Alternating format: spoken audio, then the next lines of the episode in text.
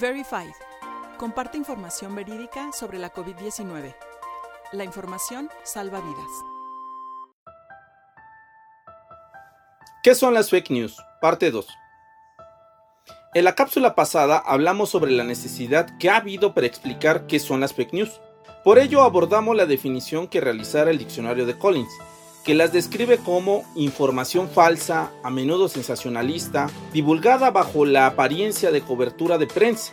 De esta definición vemos que no se centra en quién o quiénes están detrás de la fabricación de las fake news. Por ello, en esta cápsula hablaremos de otra definición correspondiente a Mark Amor, periodista con 20 años de experiencia y profesor de la Universidad Autónoma Pontificia de Ávila y por supuesto autor del libro Fake News, la verdad de las noticias falsas. Para Moros, las fake news son informaciones falsas diseñadas para hacerse pasar por noticias con el objetivo de difundir un engaño o una desinformación deliberada para obtener un fin político o financiero. Un aspecto que debemos destacar de esta definición es que el autor se centra en el elemento de intencionalidad que existe para la elaboración de las fake news, factor que acerca las fake news a la desinformación. Sin embargo, las noticias falsas son generadas no solo persiguiendo un fin político, sino también un económico.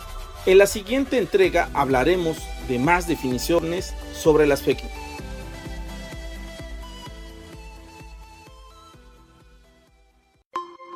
Puedes consultar más información en nuestro sitio dedicado al coronavirus en www.coronavirus.onu.org.mx y en las redes sociales encuéntranos como ONU México.